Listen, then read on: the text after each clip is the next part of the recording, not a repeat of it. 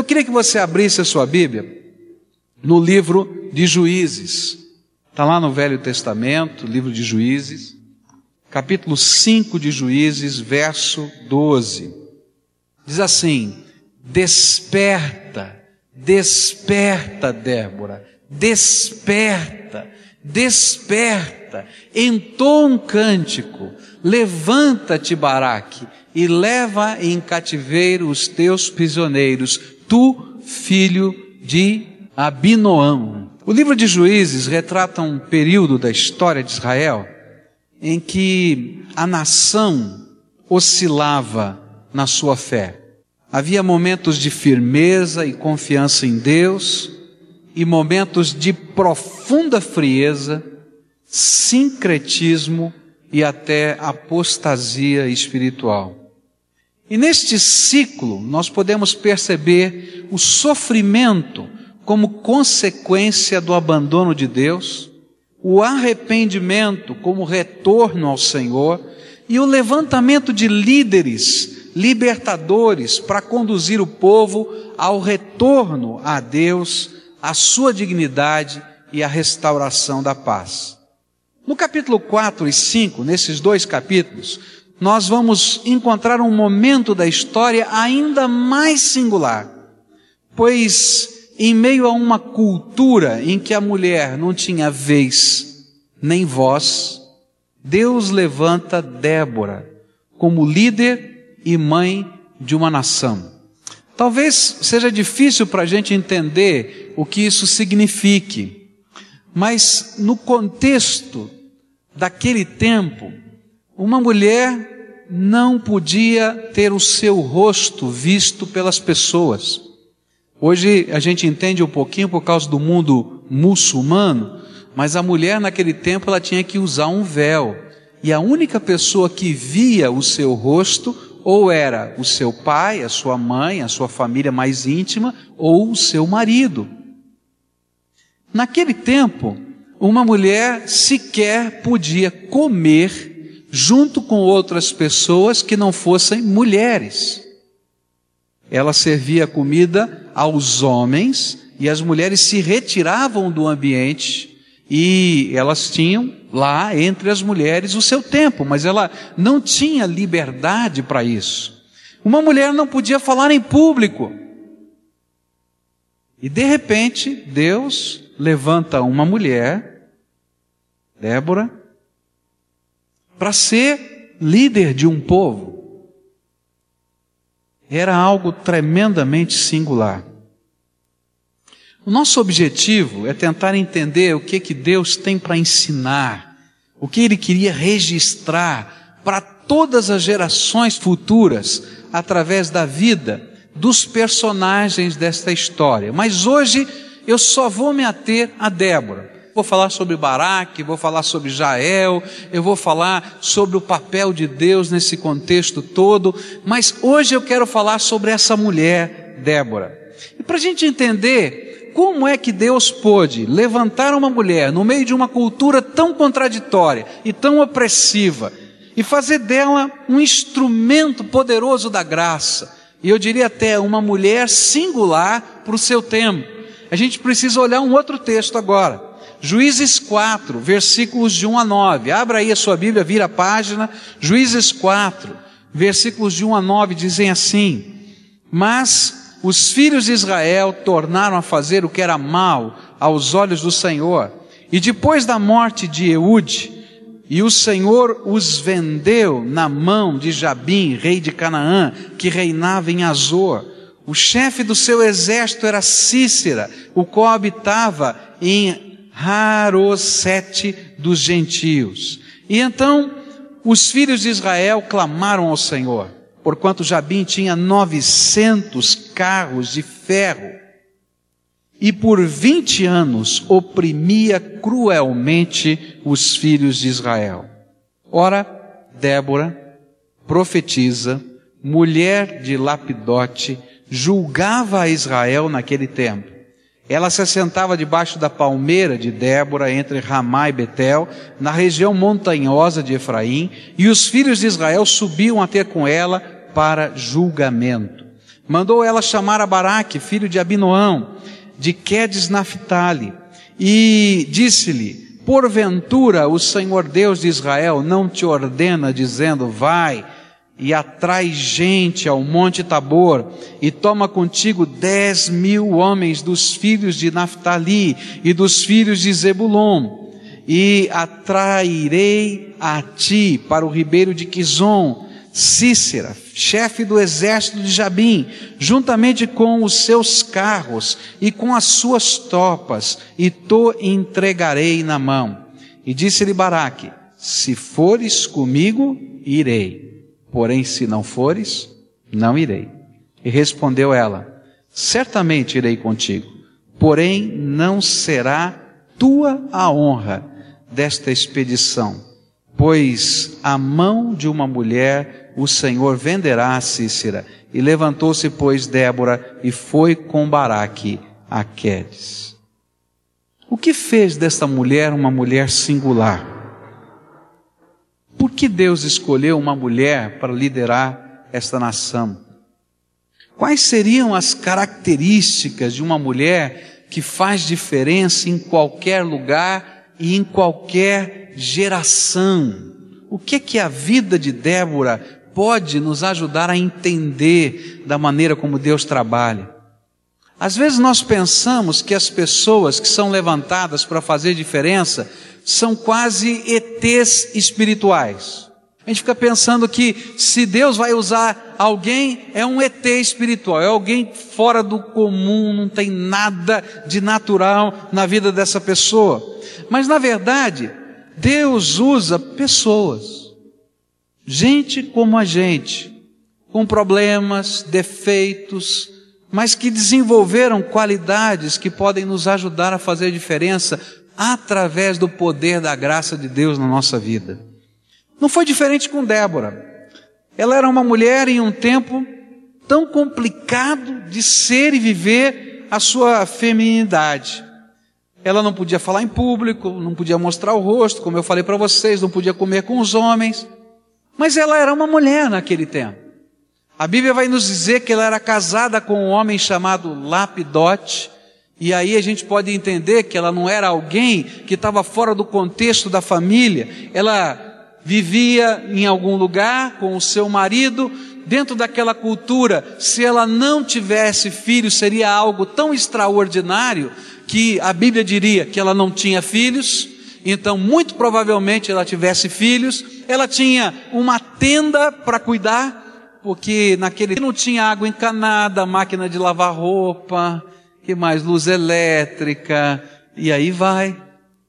E de repente ela tinha que viver tudo aquilo que envolve o contexto de vida de uma mulher e ao mesmo tempo ser mulher, serva de Deus, que faz diferença num tempo e numa época.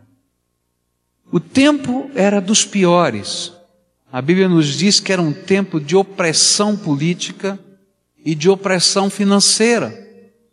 20 anos, a cidade de Azor, que era uma cidade-estado, uma cidade murada, que nos tempos de Josué tinha sido queimada e destruída, havia sido reconstruída, e o povo daquela cidade voltado a morar lá, e como eles sabiam que os israelitas estavam na região, eles começaram a se armar, eles começaram a se preparar para a batalha, e eles tinham o maior exército e o mais bem aparelhado exército daquele tempo.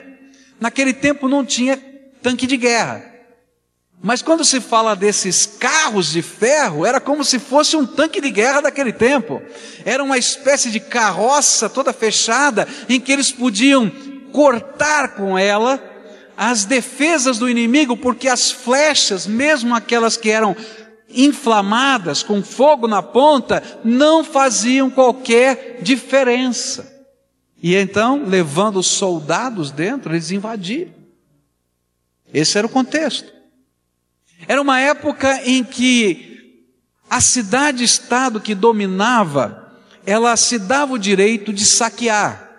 E muito provavelmente Cícera, que era o general, o capitão desse exército, o comandante desse exército, comandava os seus soldados. Eles iam para uma região agrícola qualquer e invadindo aquela região, sem marcar dia, sem marcar hora, eles entravam nos celeiros e roubavam toda a comida, tudo que tinha sido colhido, todos os animais que faziam parte daquele lugar e levavam para sua, para sua cidade-estado como pilhagem ou como prêmio da guerra.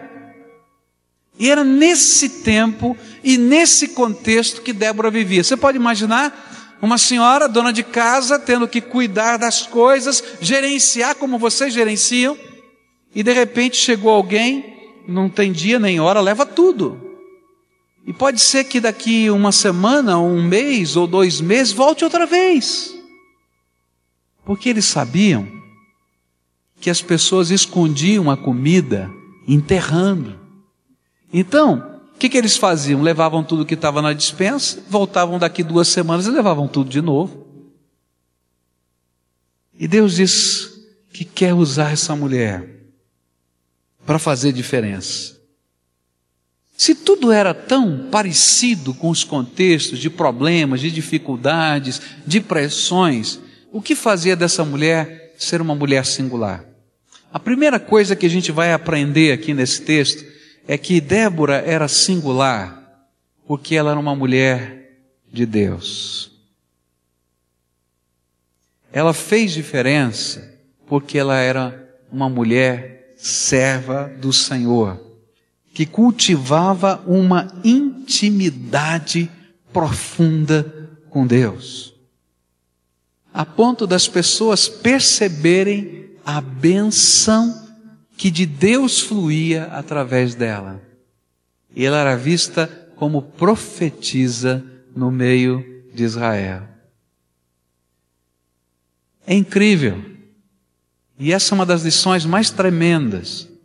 Deus não faz acepção de pessoas. O mundo faz, mas Deus não faz. Deus não está olhando se você tem um diploma universitário ou não tem. Deus não está olhando se você é capaz ou não. Deus está olhando para o teu coração. E essa é a lição de toda a Bíblia.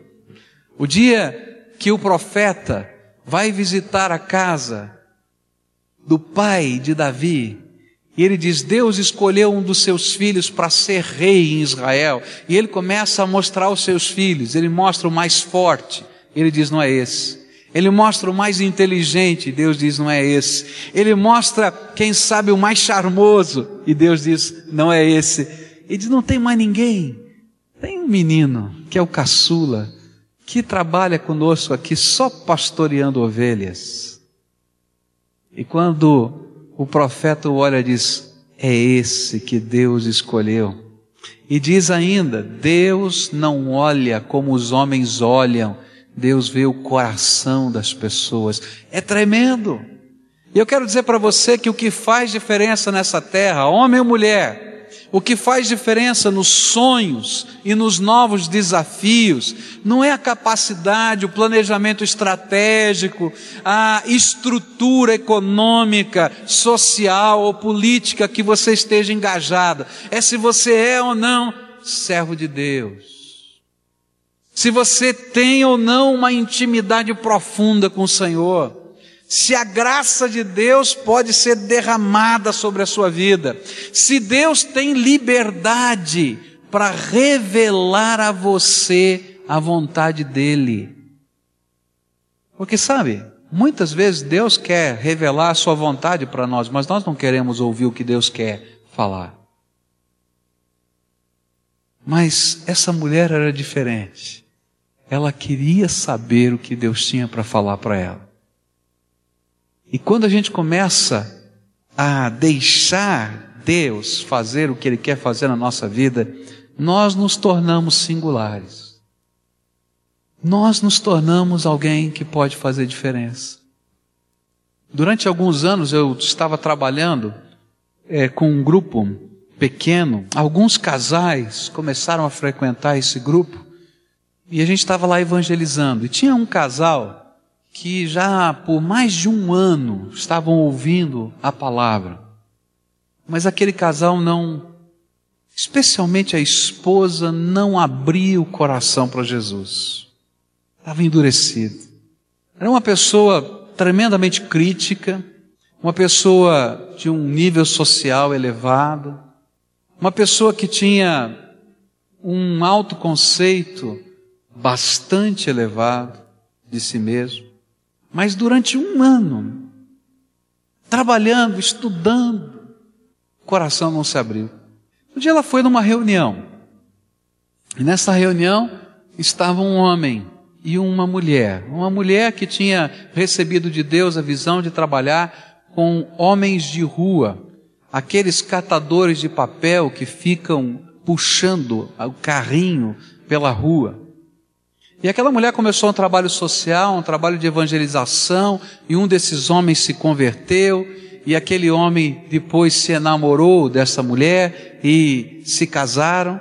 E lá estava aquela missionária casada com aquele homem escatador de papel. E quando ele começou a dar o seu testemunho, aquela senhora se encheu assim de empáfia e disse: O que, que eu estou fazendo aqui? Ouvindo esse homem falar, nós vai, nós vem, que negócio é esse? Mas Deus não faz acepção de pessoas. E as pessoas que fazem diferença são aquelas que buscam uma intimidade profunda com Deus. E aquele homem falando do seu nós vai, nós vem, cheio do Espírito, começou a falar do poder e da graça de Deus, numa autoridade, meus irmãos. E ao final daquela palavra, aquela mulher estava quebrantada pelo poder do Espírito Santo de Deus. E naquele dia ela recebeu Jesus como Senhor e Salvador da sua vida. Quem faz diferença? Gente que busca uma intimidade profunda com Deus. Ninguém pode segurar o servo que vive intimidade com Deus e que recebe os sonhos que são revelação de Deus. Ninguém pode amarrar esses sonhos, ninguém pode deter, não importa o que, como, de que jeito, porque o Senhor é quem garante esses sonhos e nos dá a vitória. Sabe o que nos faz singular? Não são os sonhos, mas é o Deus que revela os seus sonhos para nós. A segunda coisa que eu aprendo com essa mulher é que essa mulher não somente buscava uma intimidade contemplativa com Deus, e esse talvez seja um dos grandes problemas da atualidade. Se a gente falar em buscar avivamento, buscar unção de Deus, buscar poder de Deus, buscar graça de Deus, buscar a revelação de Deus, muita gente diz: diz aonde, pastor, que eu estou indo, quero ver. Mas essa mulher entendia que quando Deus derrama graça sobre a nossa vida, Ele não o faz para que nós sejamos reservatórios espirituais do poder de Deus nessa terra, porque Deus não precisa de reservatórios. Ele é poder, Ele é graça infinita. Então, ela começa a se envolver com os problemas das pessoas. Mulher cheia do Espírito Santo que tem uma tenda para arrumar. Acho que arrumar a tenda deve ser diferente, não é, nos dias de hoje do que era naquele tempo. Mas que tinha filhos, que tinha um esposo, que tinha uma vida pesada, porque naquele tempo a mulher é que armava e desarmava a tenda, não era o homem. Naquele tempo quem ia buscar água no rio, porque não tinha água encanada, era a mulher. E no meio de toda essa atividade do dia a dia de uma mulher no contexto daquele tempo, ela achava tempo para se envolver com os problemas das pessoas. Por isso a sua espiritualidade fazia ver a necessidade das pessoas. Era uma espiritualidade que a impulsionava a se envolver com os problemas. Ela era uma mulher que se preocupava e agia para ser bênção. Ela não somente via as circunstâncias, os problemas, as dificuldades, mas ela entendia que Deus podia fazer dela uma bênção no meio dos problemas e das dificuldades. Deus tem feito a mulher com a capacidade de ser sensível. A mulher tem uma capacidade de perceber coisas que a gente não percebe. É capaz de olhar para um ambiente e, sem muita força, perceber quem está triste e quem está muito alegre. É capaz de se identificar. É gozado quando a gente faz casamento, não é? A gente olha para o auditório assim, e à medida que a gente está pregando o sermão no casamento, a gente vai ver algumas mulheres enxugando o olho assim, né? Elas já se identificaram com a noiva, já viram as coisas que vão acontecer. Não é verdade? Você já reparou isso? Pode olhar que no próximo casamento que você for, tem alguma mulher chorando no teu banco. Pode ter certeza. É verdade. Porque elas têm essa capacidade de serem sensíveis. Mas muitas vezes nós subjugamos essa sensibilidade e não permitimos que Deus use essa sensibilidade como resposta e como solução ao clamor de um povo. É interessante que o povo entendeu no capítulo 5 que o clamor deles para Deus, Deus livra-nos dessa situação opressiva. Deus entendeu diferente. E lá no capítulo 5, verso 12, o povo transformou em canção aquilo que eles entenderam. Desperta, Débora. Desperta! E eu queria dizer para você que esse é o clamor que Deus está ouvindo nessa noite. E você pode trocar o nome, Débora, pelo seu nome. E o que Deus está falando para mim e para você é desperta, mulher de Deus. Desperta, homem de Deus. Desperta primeiro para mim, o Deus vivo. Me busca. Deixa eu ser o seu companheiro, aquele que revela a minha grandeza e a minha sabedoria e os meus sonhos. Mas desperta para enxergar e para ver que os meus sonhos serão voltados não apenas para grandes realizações, mas para as pessoas porque elas são as ovelhas desgarradas e aflitas que não têm pastor nessa terra. Desperta, desperta. Eu diria para você: desperta, porque talvez nós não tenhamos os carros de ferro, talvez nós não tenhamos alguém saqueando a comida a cada semana ou cada mês lá na tua fazenda. Mas, meus queridos, a opressão do inimigo continua no meio do povo. E às vezes nós estamos tão acomodados para não enxergar e para não sentir. Na tua rua e na tua vizinhança tem alguma família vivendo dificuldades com algum tipo de droga, lícita ou ilícita. E a gente está tão acomodado. Eu tenho orado, Senhor, desperta o teu povo, porque esse mundo aqui está dizendo: nós não sabemos o que fazer, nos ajudem. Por que, que Deus tem que dar os teus sonhos? Por que, que Deus tem que dar os teus sonhos? No ano de 1994, os atletas de Cristo estavam lá, trabalhando na Copa do Mundo, com alguns jogadores do Brasil.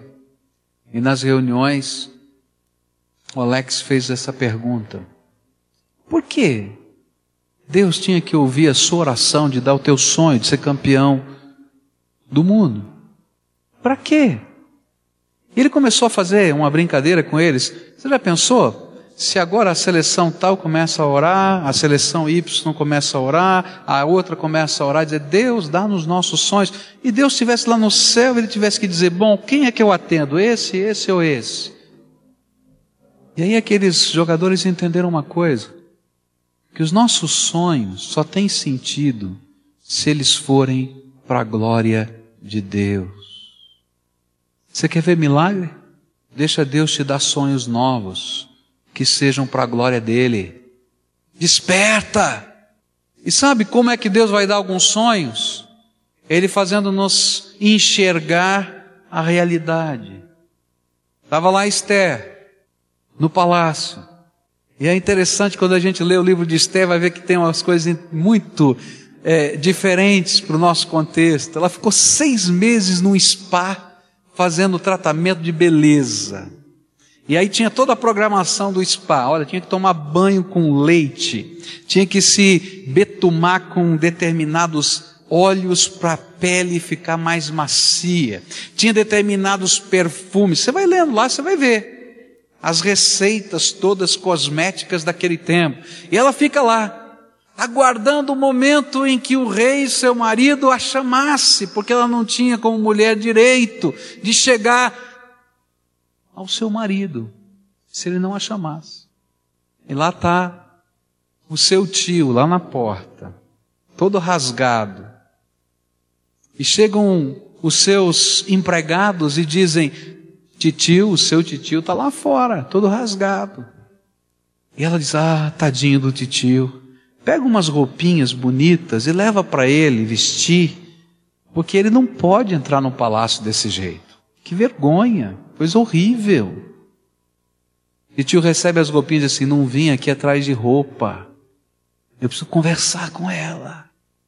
Aí ela manda um outro recado, olha, eu não posso conversar agora, porque eu estou no meu tratamento de beleza número 25 do dia, e agora não dá para interromper. Mas tudo que o Senhor precisar, esse meu empregado está disponível. Se eu não quero falar com você e nem preciso da sua ajuda, eu preciso falar com ela. E depois de muita insistência, ela vai. Não sei o que ela falou nos corredores para ir. E aí, o seu tio diz para ela assim: Você não sabe o que está acontecendo? Ela diz: O que está acontecendo? Seu marido promulgou uma lei e no dia certo, daqui tantos dias, Qualquer pessoa pode não somente roubar e saquear a casa de um judeu, como também pode matá-lo e deve matá-lo. Você precisa fazer alguma coisa.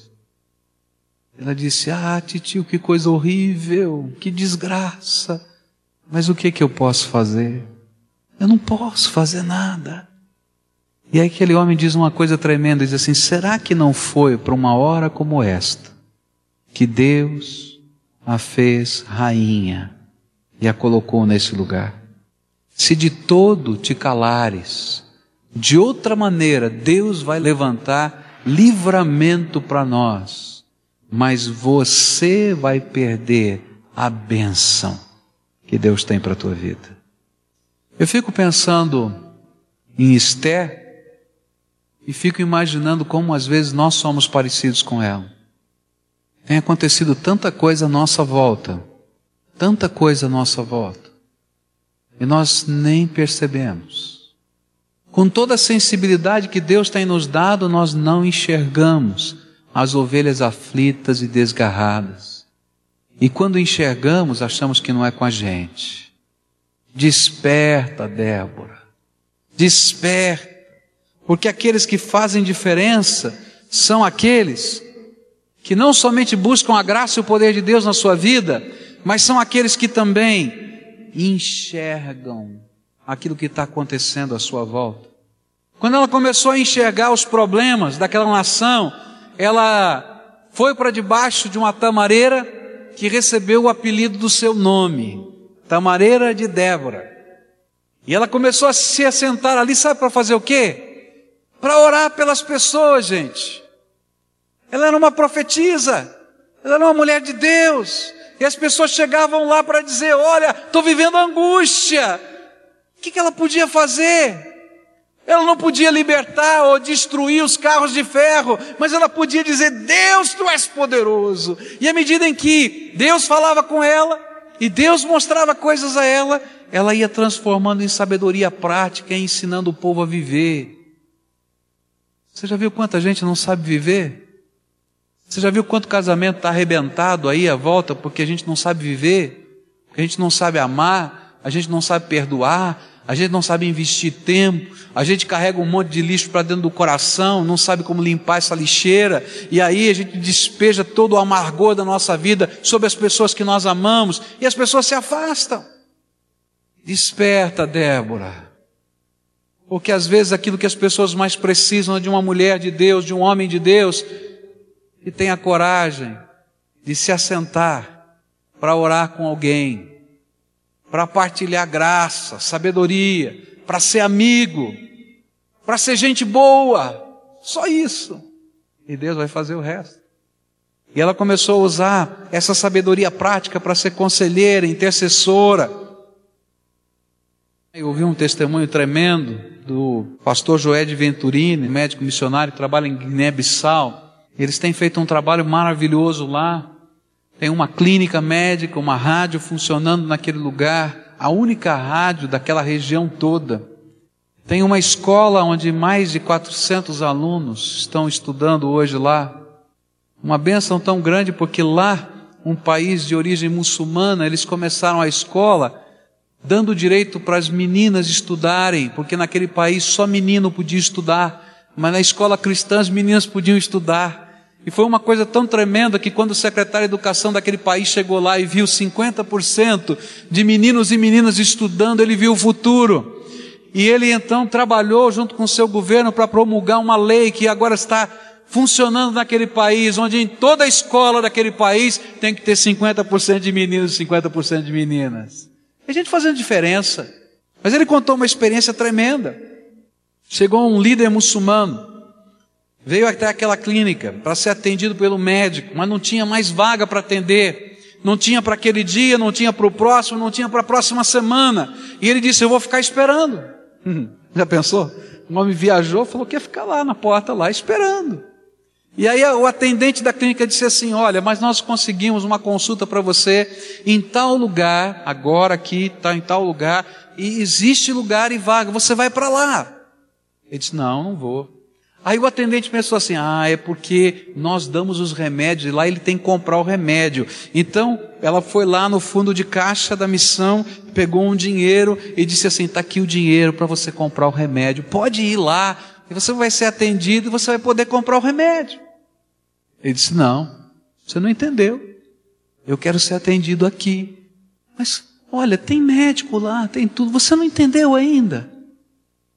Eu quero ser atendido aqui porque o mesmo remédio que eu tomo aqui e lá não é igual. Não, é igual, é o mesmo remédio. Não, você não entendeu.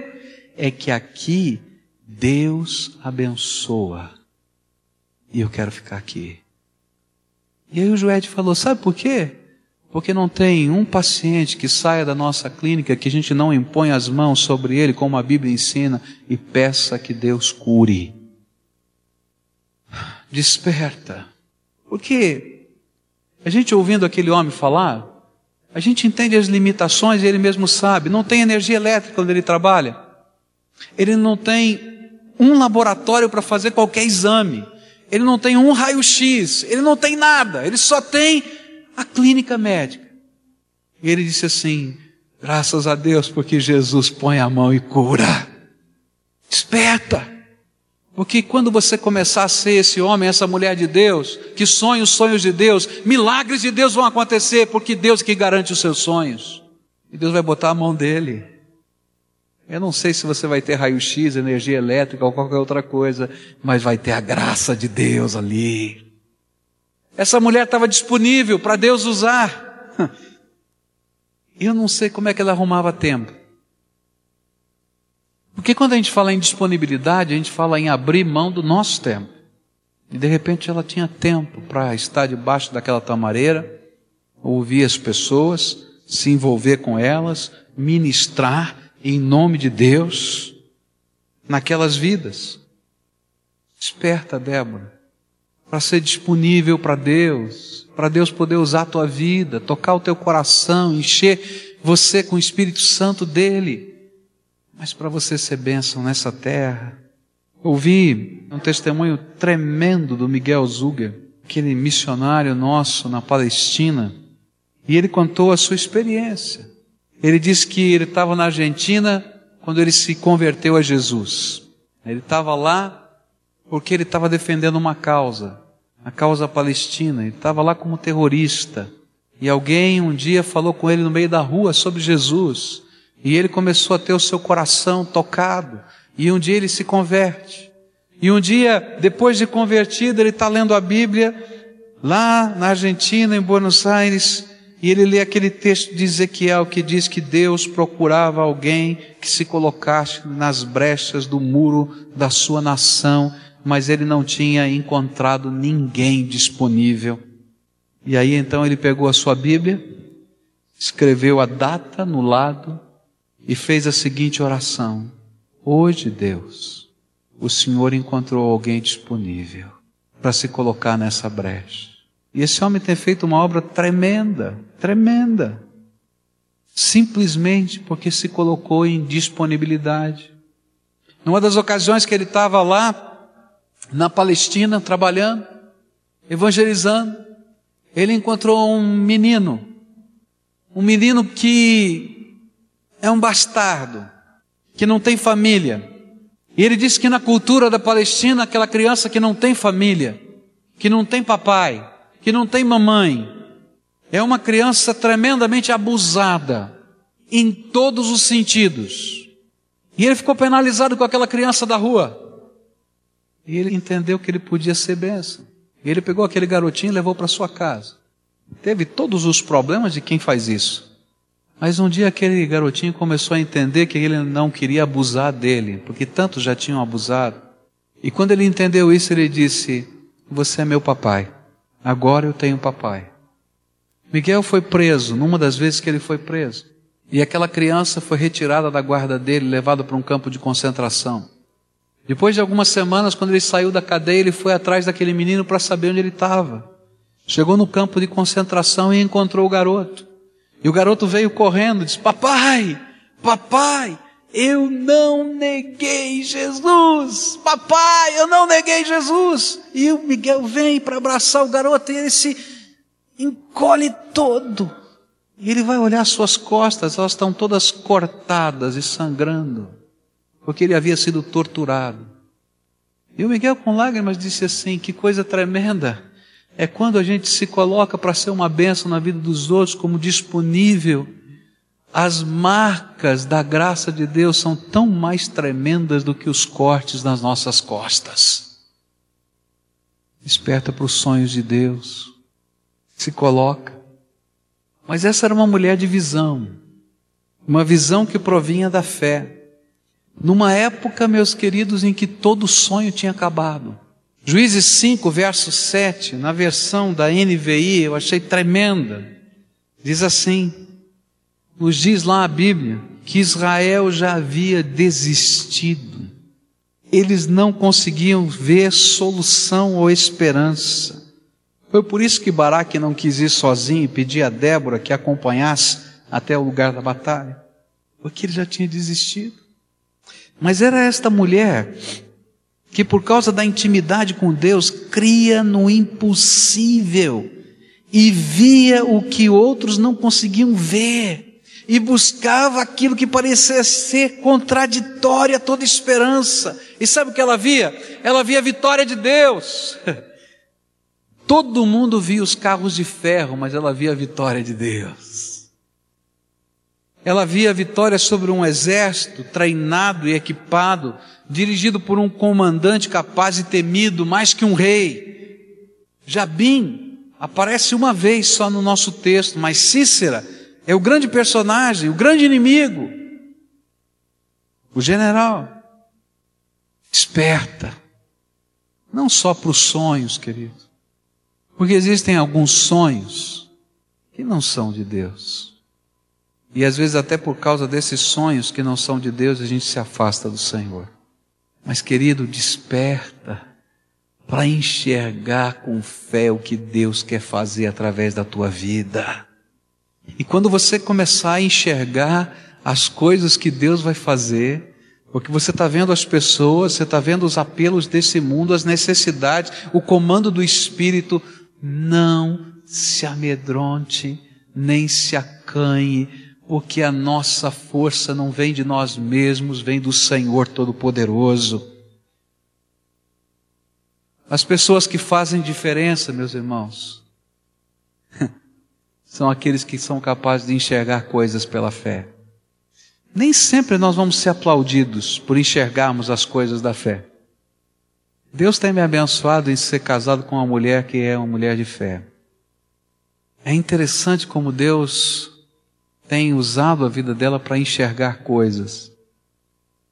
A mulher ou o homem de fé, ele não está preocupado com o como. Como é que o carro de ferro vai ser derrotado? Qual é o plano estratégico para a gente colocar Cícera na armadilha? Quem pensa isso é o general. Mas o homem de fé, ele ouve a voz de Deus que diz: vai para o Monte Tabor, e lá Deus vai fazer o que você não pode fazer.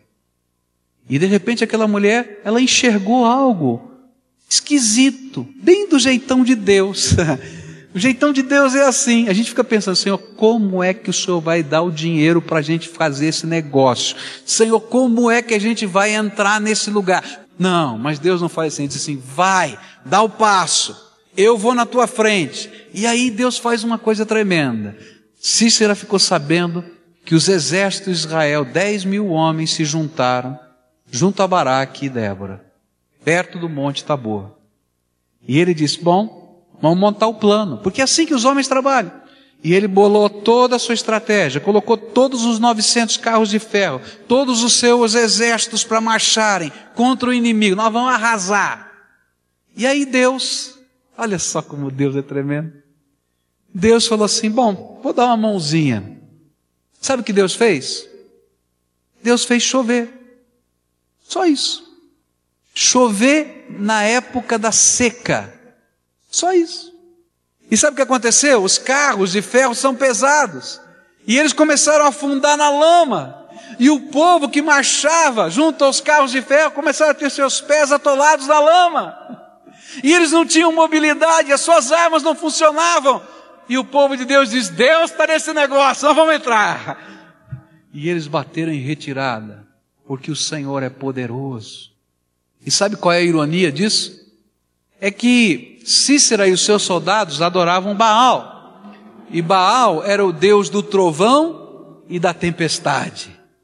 E Deus, na sua ironia, disse assim: Olha lá, o povinho que crê em Deus que não é Deus, Deus do trovão e da tempestade, eu vou destruir ele só com o trovão e com a tempestade. E aí eles saíram com um nó na cabeça: Como é que podemos ser derrotados pelo trovão e pela tempestade?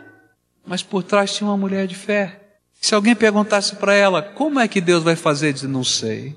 Qual vai ser o plano estratégico? Eu não sei. Eu só sei que Deus me mandou estar no Monte Tabor. E lá ele iria fazer o milagre. E eu queria terminar essa mensagem dizendo isso para você. Quer fazer diferença? Quer fazer diferença? Desperta. Desperta para Deus.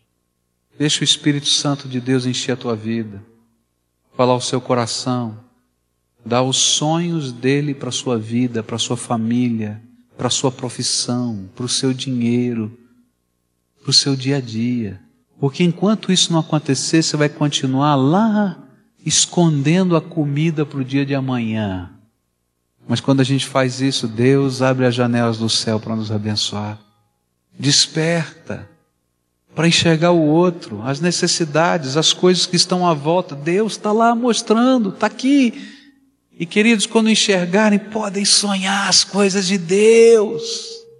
Não tenham medo. Ah. Lá na igreja de Jerusalém, eles começaram a ver Samaria se convertendo, depois Antioquia se convertendo, e os confins da terra se convertendo. E eles diziam: Bom, e agora? O que a gente faz? Vai atrás, porque Deus já foi na frente. Eu estou sonhando com isso.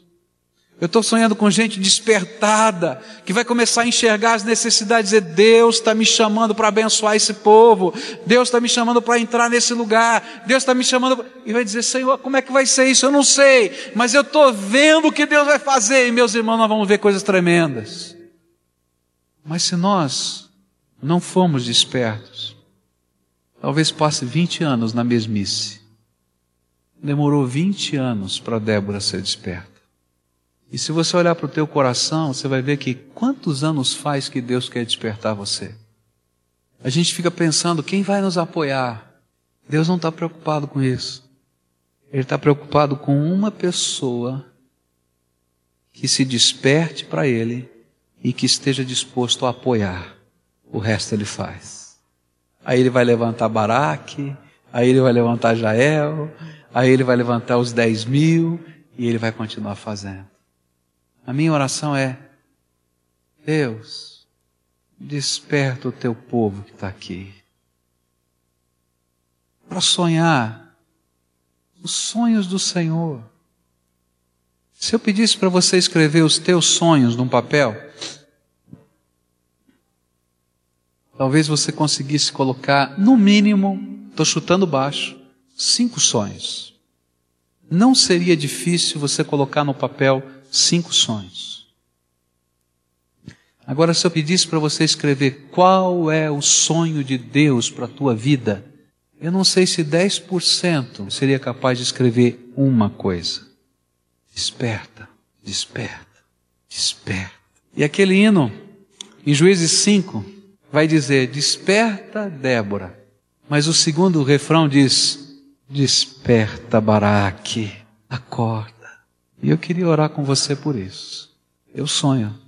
Meus irmãos, eu sei que Deus me colocou nessa cidade e colocou essa igreja nessa cidade para fazer diferença. Você crê nisso? Sabe como é que Deus vai fazer diferença? Não é com uma estrutura de cimento e concreto que Ele vai fazer diferença. É você na tua empresa, é você na escola, é você dentro da tua casa, é você no meio dos teus vizinhos. Homem de Deus e mulher de Deus despertados. Homem que, mulher que por causa das coisas que já viveu, é capaz de se identificar com o outro e saber como Deus pode fazer diferença. E aí, nós nos tornamos profetas da esperança. Se você já desistiu, é para você a mensagem. Se você não consegue enxergar o próximo passo, é para você essa mensagem. Se você não consegue escrever nesse papel o sonho de Deus para a tua vida, é para você essa mensagem. E o apelo é: Senhor Jesus, tem misericórdia de mim, desperta-me do meu sono. Desperta, desperta. E eu queria orar por isso, por homens, por mulheres, por crianças, por jovens, por adolescentes, por famílias, que vão dizer: Senhor, desperta a nossa vida para enxergar, e que eu possa escrever o sonho do Senhor aqui hoje. E se alguém me perguntar o como, eu vou responder: não sei. Eu só sei que Deus me mandou ir para esse lugar e fazer isso. O que vai acontecer, o jeito que Deus vai fazer, eu não sei. Talvez Ele mande uma chuva de bênçãos.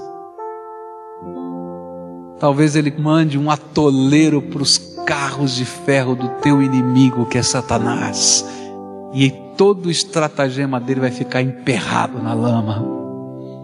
Talvez ele mande um mar vermelho que se abre e depois que se fecha. Eu não sei o que ele vai fazer, mas eu sei em quem eu tenho crido. Ele é poderoso e ele vai fazer algo tremendo. Desperta se hoje o Espírito Santo de Deus está falando com você e você faz parte desse povo que sente que Deus precisa acordá-lo, despertá-lo, sacudir você por dentro e por fora, que você precisa ser o profeta da esperança num tempo sem esperança, aquele que se sente seguro no meio da insegurança dos tempos violentos, aquele que enxerga o que ninguém viu, graça de Deus. Eu quero convidar você para se apresentar no altar de Deus e pedir: Senhor, desperta. Agora, se você quer que Deus te ajude no meio dos teus inconformismos, mesmo que Ele tenha aqui colocado do lado, do seu lado, uma Débora, como Ele colocou do lado de Baraque. Baraque não quis ir sozinho para o Monte Tabor.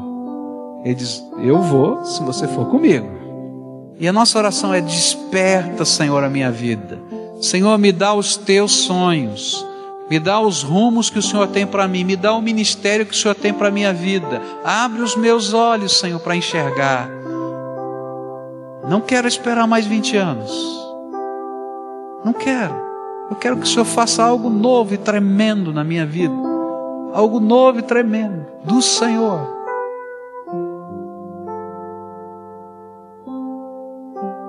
Deus tem algo tremendo para você. E Deus tem algo tremendo para o povo que são ovelhas como que sem pastor e que Deus está erguendo você para pastorear. Mas eu quero dizer uma coisa para você: tem alguém poderoso que pode dizer isso, e esse é o Senhor Jesus. E quando ele ouve o clamor do seu povo, quando ele ouve o clamor do seu povo, o seu clamor, não sou eu que falo, mas quando o Espírito Santo de Deus vem e testifica dentro de você, filhinho amado, eu te toco, eu te separo, eu te aconchego. Pode ir na graça de Deus, porque é Ele que garante. É Ele que garante. E aí, pela fé, a gente vai dizendo: Senhor, estou indo. O Senhor está me abençoando, curando aqui a minha alma, curando o meu físico, me dando uma nova visão, me dando um projeto, e eu vou no nome do Senhor Todo-Poderoso. Quando você for lá para fora, para os embates da vida, você não vai em nome da Igreja Batista, não vai em nome do Pastor Pascoal, não vai em nome de que não funciona, mas vai em nome de Jesus. E ninguém segura quem vai em nome de Jesus. Você crê nisso? Então agora nós vamos colocar os teus sonhos, os que Deus aprova e os que Deus não aprova. Você topa? Alguns deles dizem assim: tem que mudar. E é isso que a gente está fazendo, Senhor. Eu estou colocando aqui no teu altar. Alguns vão dizer: Senhor, não tenho sonho nenhum, perdi. Porque aquela geração tinha perdido o sonho. O Senhor vai dizer: não tem problema, eu não perdi os meus sonhos para você. E Ele vai começar a revelar coisas novas para você. Agora, quando você sair daqui, a primeira coisa que Satanás vai dizer para você é: tem um carro de ferro que você não pode enfrentar. Você vai dizer: é verdade, eu não posso enfrentar, mas Jesus já derrotou. E eu vou no nome dele. E eu vou no nome dele. E não sei o que ele vai fazer, mas ele é poderoso. Senhor Jesus, estão aqui os teus filhos. São esses que o Senhor chamou. São esses que o Senhor separou são estes que o Senhor está motivando com a tua graça.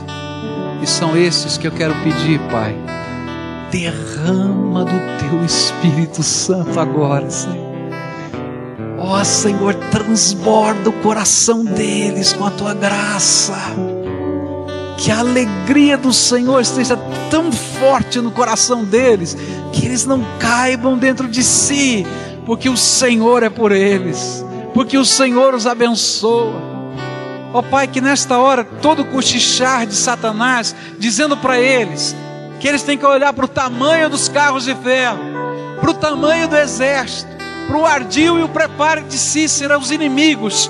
Eu quero dizer, Senhor, que nesta hora eles não olhem para nada disso, mas eles olhem para Jesus, autor e consumador da fé, e que eles olhem para o Senhor com esperança e com alegria e que na medida em que eles estiverem caminhando por esta terra, o Senhor comece a falar com eles, dizer: Olha, vou te usar para isso. Olha, vai agora no meu nome. Pode ir, porque eu te abençoo.